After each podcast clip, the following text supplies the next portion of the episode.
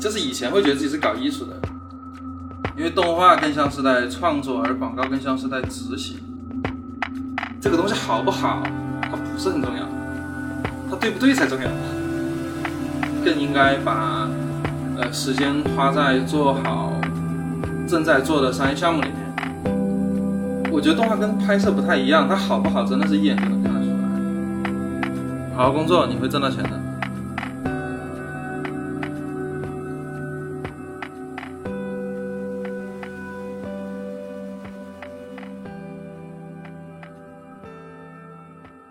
大家好，欢迎来到特有想象力。我们是一档分享创意灵感和设计科技的闲聊播客。我是悠悠，今天请到的嘉宾是来自动画工作室 BX Planet 的鼻雪阳。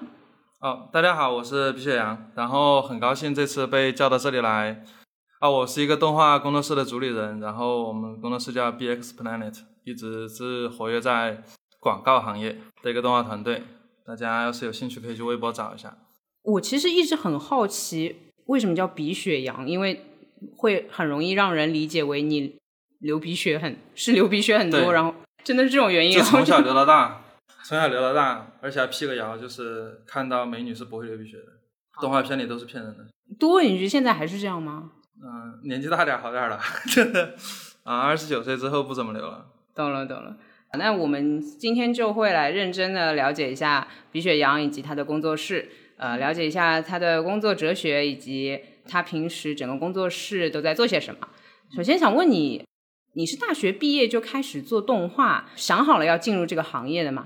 对，我其实大学也是动画专业，毕业之后就，我觉得那个时候做动画都有种中二魂，一一开始根本不知道有动画广告这件事情，所以一开始刚毕业的时候是加入了一个叫公务兔和菜包狗的一个动画工作室，就在北京的好厉害他们，去朝圣的。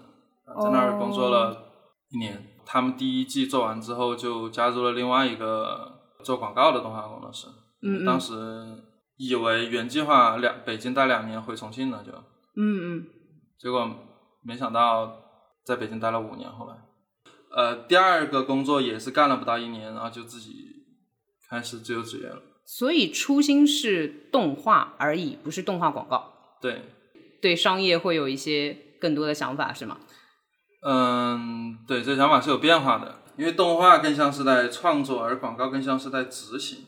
就我们看来是这样的。为什么会做广告呢？是因为觉得我们没有那些做电影和做动画番剧的那么热血，对动画这件事情。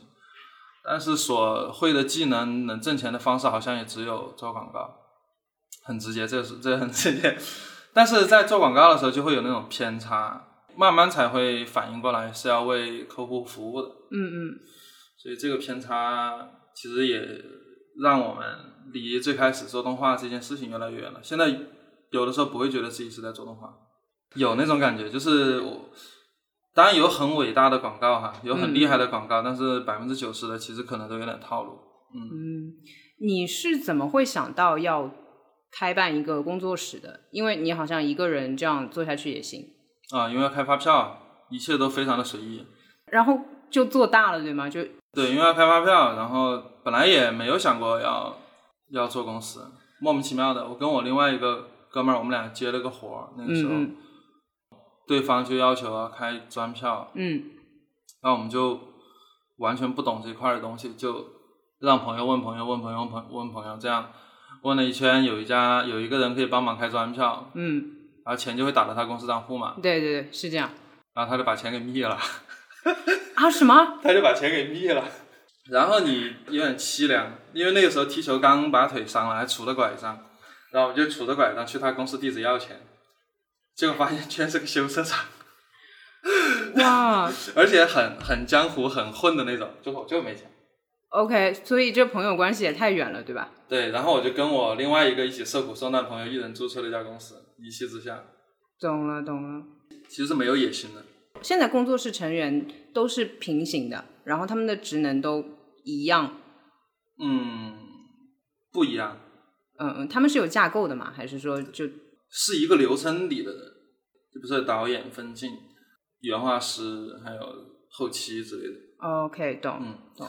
你如果说，比如说现在工作室还要扩大，你招人的话是某一个岗位需要更多的人，然后你把他招进来，还是说你看到某一个人他的才能很强，你也会把他招进来？这两个都是评估的一个一个方式，但这件事情我觉得上海有点难，所以我们准备明年搬去成都，因为那样可能比较容易做大一点。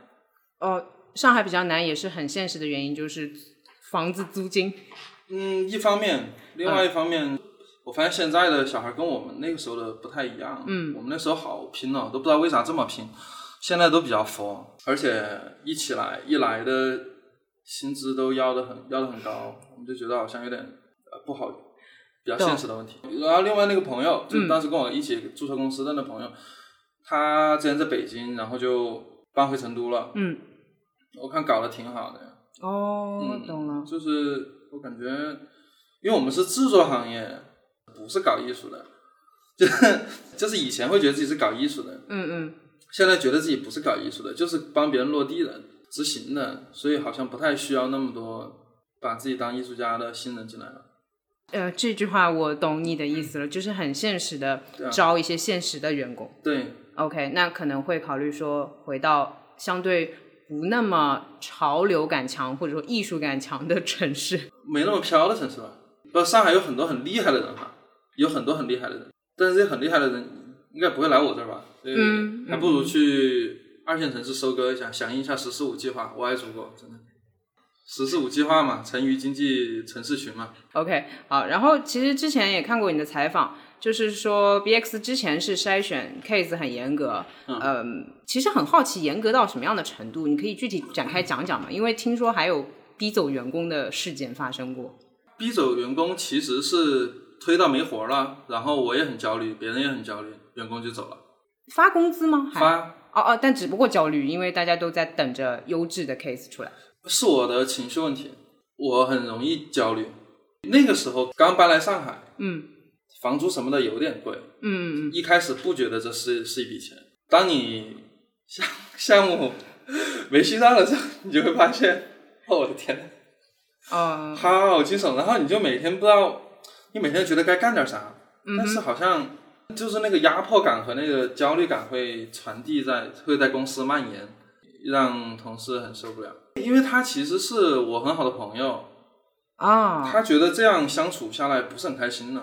哦哦哦，是这样关系的人。对对对，然后他现在去了其他公司，然后过得挺好的，然后我们依然是很好的朋友，哦不能算逼走，只能算是有人觉得可能这样下去不是当初加入这个公司的初心了。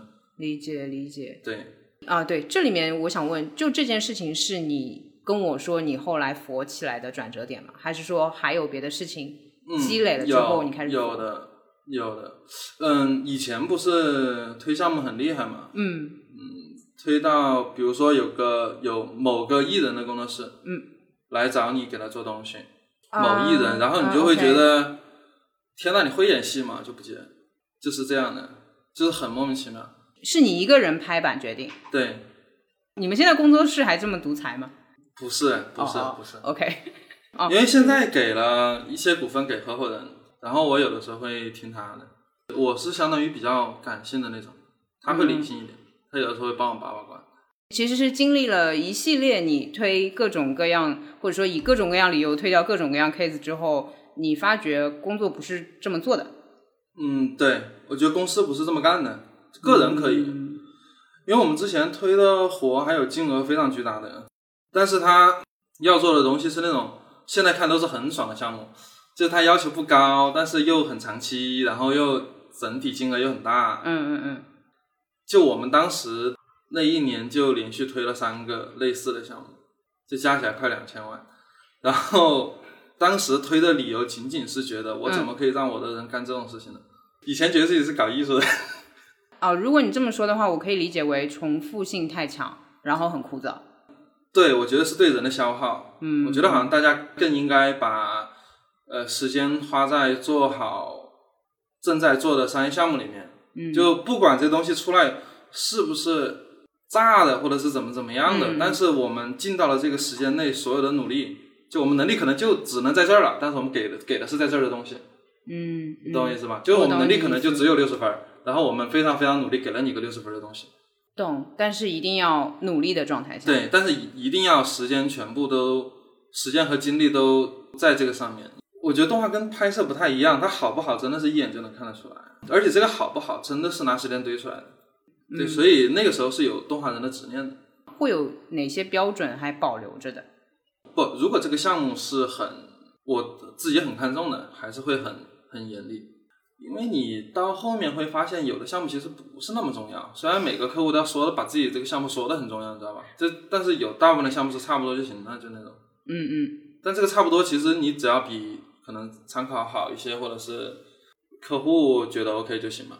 客户觉得 OK，我觉得是比较绝对的标准。对啊，但是其实挺容易让客户觉得 OK 的。比如说，我们举个例子，嗯，客户想让他抬个头，那我们以前可能会想要给他加好多很酷的动作或者怎么样的一系列的之类的。我只是瞎举个例子哈，转个体，转个体，再怎么怎么样的，再怎么怎么样的让他把这个头给抬了。就是那个是可能是我们拿到一个东西的时候，想把它做好的时候会会想的，但客户只需要他抬个头。你其实让他抬个头就好了，你干嘛搞那么一大堆东西？到时候客户还觉得，哦，我们只是想要他抬个头啊，没有必要这样的。你们是画的是很棒，但是没有必要。对，我懂你意思。对，所以现在就是会有一个想法是，这个东西好不好，它不是很重要，它对不对才重要。啊，我懂，就是客户有的时候只是想要他朴素的把头抬起来。对，对，可以把更多的时间精力用来陪陪家里人嘛。还有搞搞自己的小创作或者什么什么之类的嘛，说不定你能做个什么小东西出来，对行业有很大的帮助呢。哎，我有个好奇的点是，你会和员工们一起合作？那当时你比如说推客户案例或者你精益求精的时候，其他人没有说过类似于啊就做到这里就好啦，或者我认为这么简单就好啦。有时候会。啊对，但你不听他们的。不不，如果是说的很有道理的话，因为肯定还是要考虑工期嘛。因为我会其实会先问他，我说你觉得这样这样会不会好一点？如果你也觉得是的话，那我们这样搞一下。以前合作的小伙伴儿也都特别好，就是比如说这个这个这个镜头动画已经做完了，嗯，他是做美术的嘛，动画已经做完了，时间都很赶，美术突然跟我说，的确我觉得那个镜头没画好，如果再重新画一下可能好一些，但是重新画就意味着动画要重新画。啊，我就说那也行。大家那个时候是有那种想好好做一个东西的心态的，所以我有的时候跟大家提，就像你刚才问的，跟大家提，比如说这个地方想能不能这样改一下，或者能不能啊，一般没有反对的声音。但如果太过分的修改意见，我自己肯定也提不出来。啊，就是比如说太影响工期的。对，还是完成前提嘛。但其实后面发现好多没必要，还是那个心态的转变嘛。现在是做公司嘛，后人比我佛。啊，OK，他对我的影响就是让我佛一点，挺好的，挺好的，嗯嗯嗯，就他属于也有休息时间，也有周末，但是事儿全都做得很漂亮的那样的人。他还是有佛的资本啊，对他有佛的资本，所以我跟他待久了之后，我会现在会想，哎，我以前咋把自己搞得这么忙的？有一个好奇点也想问，你有？提到过，好像是更换过合伙人啊，其实就是之前有离开一位朋友，然后这一位合伙人加入进来。你是怎么认识他的？这个方便讲吗？哦，网友啊，你在以前做动画会有很多网友，嗯，这些网友慢慢都变成各个工作室的主理人了，就很奇怪。嗯，所以我我们都是网友。之前走的那个那个同事其实是合伙人，是当时的另外一个合伙人。对，我现在理解。那你不可能说你过来我们合伙吧？这样，我们先。长期合作了一段时间，我后面觉得，啊，那不合伙了吧？因为我们之前在北京的时候，很虽然是公司，但是人其实分得很散，就不在一起。那时候好像 分的在四个国家，什么什么的。后来我就说，你嗯，要不要来来上海？来上海的话，就一起把公司做起来了，就这样。懂了。好，那你说过合伙人对你的影响比较大。你的合伙人或者你的同事们有没有对你变佛有过什么评价？就他们有直接指出来吗？没有哎，别人都默默接受了你的改变。嗯，就是以前也不是那种暴政型的，不是，也是好商量型的。现在其实也是好商量型的，偶尔的时候还是会说一下。但现在偶尔的时候，有的项目不是很重要，我说哎，差不多就行了。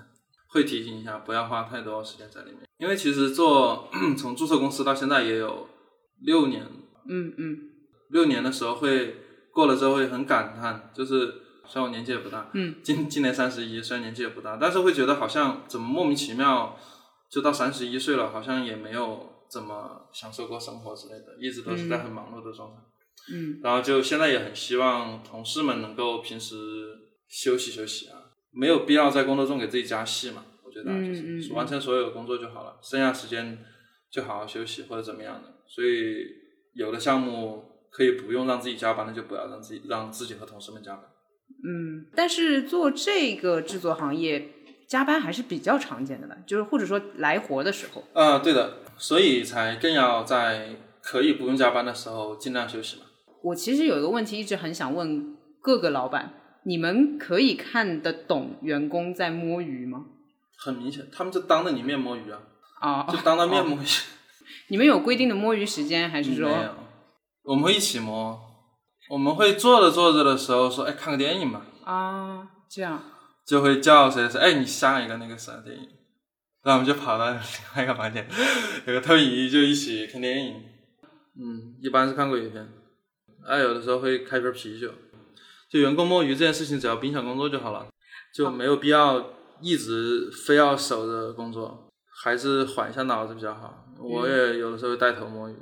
前面你也提到了工作上会有个转变，你现在对工作会有迷茫吗？还是说嗯每天这样就 OK？、其实每天这样是 OK 的啦，但是我是对未来迷茫啊，因为不知道这个东西能做多少年嘛。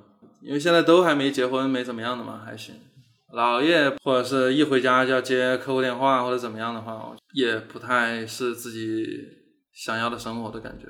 这样努力工作是会有收入啦，但是生活是啥样的就有点惨了。我现在比较注意生活这块儿，呃，网络上是有个叫 FIRE 运动的，就很多人是猛赚一笔，赚到可能四十岁左右就考虑退休，然后完全的生活。你会考虑这种吗？会，嗯，哦，但不会完全的生活。完全的生活这件事情其实说的特别飘，那你能做啥呀？完全的生活，不再做任何会有呃经济来源的事情了。他的钱按照计划，或者说按照那个被动收入已经足够他后半辈子。所以我这个时候会问我的那些朋友们，他们那些开公司的朋友们，他们不是也会老抱怨一些工作上面的问题，或者是觉得压力很大，觉得很烦，怎么怎么样的，嗯，一堆疯狂的抱怨，然后就会说，那等到了存了多少钱之后就不干这个了，就爱干嘛干嘛了，嗯，就过想要的日子了。这个时候你就可以问他，那你爱干嘛干嘛是干嘛呀？他说不知道。所以这个是我觉得大部分人面临的一个问题，就是我真让你去，你能干嘛呀？因为你没有爱好，就你可能正常都被工作给磨差不多了，你可能真到后面你发现自己没有爱好。所以我现在比较在意的是这个事情，就是爱好这件事情。因为周围有很成功的例子，我们对工作和怎么样的抱怨，其实是来自于好的事儿不是我们想干的，但是又不得不干。嗯，就有种好像被别人强行怎么样了的那种感觉。我周围有一个朋友，他本来也是做广告的，后来他他其实喜欢做木头，是真的做做木头，做那个叫什么 Automata 的那个机关，他叫小鱼，现在在成都。然后他就是把工作辞了，就回去把自己所有的钱投到自己的这个爱好里面。就是他现在是很火的一个个人艺术家，还在现在还在上海的展还没有撤，就是很厉害了。那我觉得觉得好像如果你能把爱好做到那个地步，或者是做到能有正常一点的收入的样子，也很不错。可以不用介意别人的那些想法，你只用把自己想做的做了。如果这个东西能变成钱，那不是更好吗？所以我觉得爱好是一个非常重要的事情。我们现在这么努力的工作也好，说攒够那个那个钱也好，我觉得不是为了完全不做事，是为了让自己做自己想做的事更有底气。但前提是你得有个想做的事情。当然，每天散着瘫在那儿也行哈，这样可能那个不是我想要的。就我想要的是以后可能不做这行了之后，或者是怎么样之后，自己的那个爱好能够让自己快乐充实的过每一天，就是这样的。嗯嗯，在动画方面，你还会做自己的个人作品吗？不会，没有时间。一方面是上班儿全是动画，啊而且其实也没什么下班时间，不是吗？哦就是 你还要自己还要做，那真是太热爱了吧？我觉得太热爱了吧！我合伙人会，啊啊，他会搞着玩，他是真的喜欢动画的，就做他跟他女朋友的表情包，被他女朋友打呀之类的，给他女朋友献殷勤啊那些的，嗯就画了十几套吧，那个发送量有过亿了，就是厉害的。然后他自己还跟朋友搞了一个叫粤语波波斋科普说粤语的，他在里面加点小动画，B 站有三十万粉丝吧，也挺厉害的。就是 就他是那种，我不是，我其实一个事儿久了会腻，嗯，所以我会现在除了工作以外，时间基本上用在玩胶片上面。以前是玩玩具，嗯但现在也会，比如说工作完了之后，哎，说还搞个玩具，就可能设计个玩具，然后现在正在打样，嗯啊，马上量产了，可能不会把时间花到动画上面，可能会根据自己的兴趣爱好来做一些事情。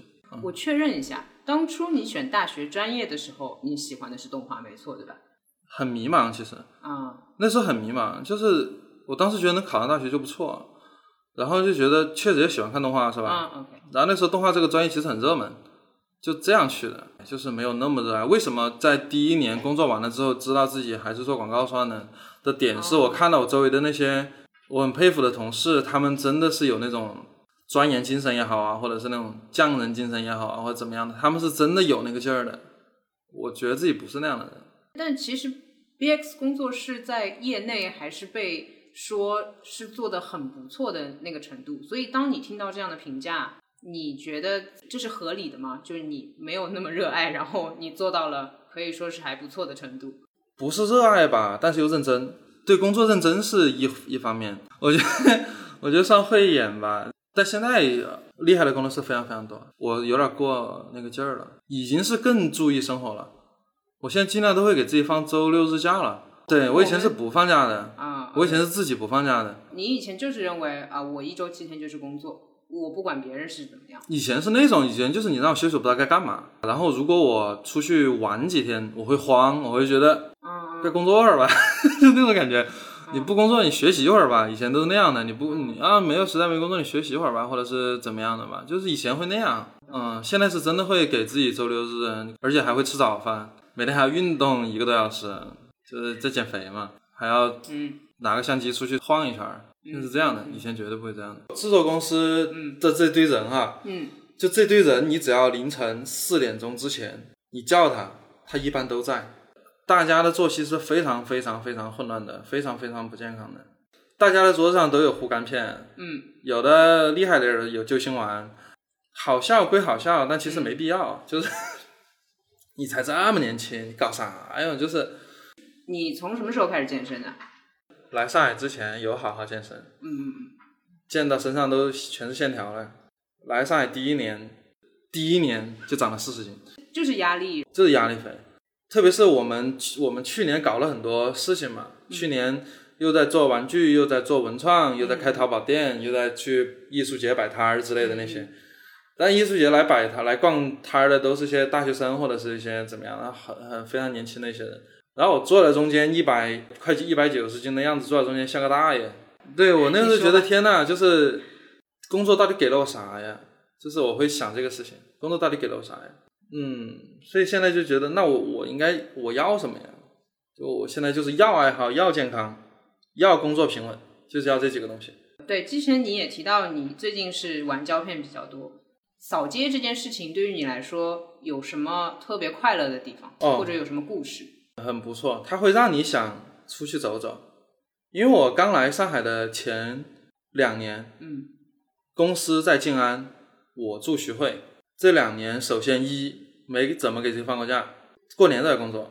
然后呢，这两年我居然不知道上海有武康路，我居然不知道上海有武康大楼和什么什么的，嗯都是我后面要换住的地方了。然后我的同事他住武康路附近那个一个小区，他说你要不要来这儿看看？我就去看了，我就说那就租这儿嘛。他说我带你在楼下散个步，我才说我的天，这条路好棒。我还觉得上海哇，上海 好厉害。然后有了，但是以前是那样的，以前去上班就打车去上班，下班就打车回家。但到后面为了节约钱，就买了个小牛，但也就是骑车上班，嗯下班回家，嗯然后平时也不会怎么去玩或者怎么样的。但有了胶片之后呢，它会养成的习惯是你会去散步和观察周围，嗯，然后你越观察周围，你就越觉得上海好。你就越越觉得这城市很美，和这里的人都很棒。就所有的不管年轻人、老人或者怎么样的，就是好像都是有一种为自己而活的感觉，就是大家都有自己的个性，就是你能看到很多自己以前看不到的东西，以前根本不会注意的东西，会因为这件事情而发生变化。嗯，拍人像多一点还是拍风景？人啊，全是人，就直接拿着相机怼到他脸上拍。我晚上的时候路过，就拿了闪光灯对着别人就闪了。看那些老外教视频学的。你也是学习了很多技巧，然后开始扫街。对，因为是全手动的，嗯，就是很老的那种相机，所以它有一定的技巧在里面的。你现在去拿相机创作的时候，还会想到动画里面的一些东西吗？啊，不会，就全部忘光，就这是个完全的领域。对，全部忘光，很爽。因为胶片它好在哪儿呢？就是好在它慢，它啥都慢。你上卷慢，拍完还要下卷，下了卷还要拿去冲扫。我现在都为了让它更慢，我都让只让淘宝店冲，我自己扫。呃，现在可能一个月拍十卷，那我可能存四卷的时候去洗。嗯，你要隔半个月可能才拍完这四卷，你才能知道你半个月前拍的东西。如果有这么几张，有一卷有几张很很自己很喜欢的，就会很开心。这个就跟现在平时大大家这么数码的生活就不太一样的一个东西，是有意思的，整整个的体验都非常的好。呃，你刚刚也提到和数码生活不太一样的点，就是想问一下，你平时会还会关注那种科技前沿不会，完全不会，真的不喜爱。嗯嗯。它更新换代这么快，周围有那种研究显卡啊、配置啊，这那儿的，有的烧音响的，有的怎么样的，其实都没有，这些坏习惯一个都没有。明年就出下一代了，是吧？那相机现在用的都是五十年代的、六十年代的，有一个是八十年代的，八十年代那用的多。啊，所以就是买的二手中古相机。很老，比我年纪大。顺便，之前你也提到过，你会喜欢昭和年代那个日本玩具。嗯。最近还会再收吗？没收了，钱都拿来买相机了。嗯，没没没收了，就已经没有再关注玩具这件事情了。但是自己还是会看到好看的，还是觉得嗯行，已经买了很多了，就觉得好像其他的没有到惊艳那种，就不会买了。你刚刚提到那个工作室也有在做周边的玩具，那个是仿呃啊，有点那种老玩具味儿。嗯嗯嗯。嗯，呃，制作工艺上的，本来是用同样工艺，做出来有点怪。我觉得可能是跟当时那个工厂做的很敷衍也有关系，嗯。然后现在就换了一个朋友帮我盯着再重新做，嗯，呃，会尽量让它像那种东西，但那个其实是那有点扯，那是我们本来有工作室有 IP 有自己的 IP，那个是我们 IP 跪着撅着屁股的，准备到时候送客户，那个玩具叫下个的诚意，我们全心全意为你服务，就这样。啊，这个就是你们完全的出于自己喜欢做出来的东西。对，我觉得喜欢的东西不要太考虑钱。我现在就是，嗯，就好玩嘛，真的好玩。呃，他现在有图片也是可以分享，对吗？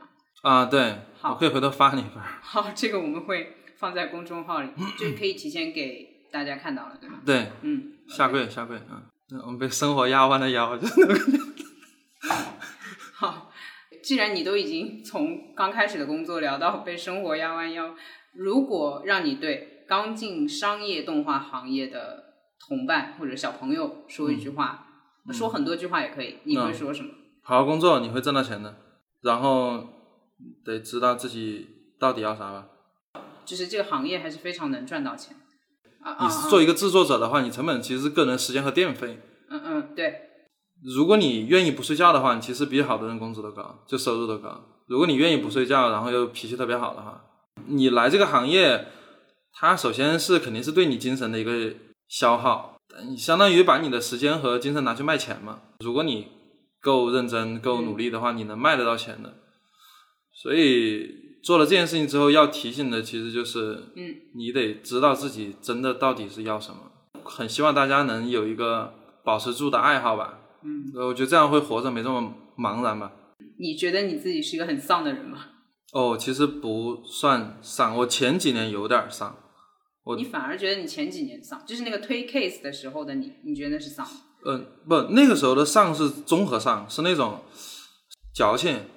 一下雨了，哎呀，孤单呢，就那种。听个那种情歌，陈奕迅，你不小心跳到陈奕迅的，就说灵感哪儿来的呀？这个。嗯嗯嗯。那时候很容易被周围的东西影响情绪，所以就特别容易吸收一些上的东西。那个时候也不是很能知道自己到底要什么，嗯所以现在会知道了之后，我现在觉得自己完全不是很上，不能算上，挺好的，挺好的。我现在呃工作也满意，作为朋友对我也特别好，然后又有家人又很健康，然后又有自己的爱好，嗯，齐活了，我觉得差不多齐活了。你上面罗列的那些算是你找到的那些你认为想要的东西。对，我觉得这样就很好了。嗯，如果让你给就是你目前活到的岁数分几个阶段的话，你会怎么划分？大学前和大学后吧，入职场和没入职场？对，是两种生活，嗯嗯，只好像只能这么划分了。再要分的话，我想把三十岁以后分一下，就三十岁前是一个，三十岁后是一个。你能感受到心态的变化，好奇怪啊，就是很神奇，就是现在的网络词儿叫自洽嘛。嗯就是你觉得你想要的、你的原则和你过的生活都适配了。嗯，对，我现在在一个很舒适的状态。嗯，我现在有一个烦恼啊，真真真的有个烦恼，我就是怕回了成都之后，我因为我现在有点舍不得上海。啊，武康路的烦恼。啊，武康路的烦恼，梧桐树的烦恼。对我现在的烦恼可能是这个，但其实也很矫情，因为成都毕竟也是个很好的城市。嗯，那最后一个小问题吧，就是你应该也会平时看看书，包括你之前也说摸鱼的时候会看电影。那、呃，随便推荐一个你的书或者你最近看的电影。哦，这个真的，我真的不爱看书，除了摄影书现在。但是之前有个朋友硬给我塞了本书，我看了一下，嗯哼，变化有点大。这个书有点机场的那种，是冯唐写的，啊，叫《冯唐城市心法》，就“城市儿”这个词儿就有点鸡，是不是？但其实它没有那么鸡，它里面讲的内容还挺好的。就是我看了他的之后，我他有写了他的生活和他的做事的一些方法或者怎么样的，嗯其实对我是有触动的。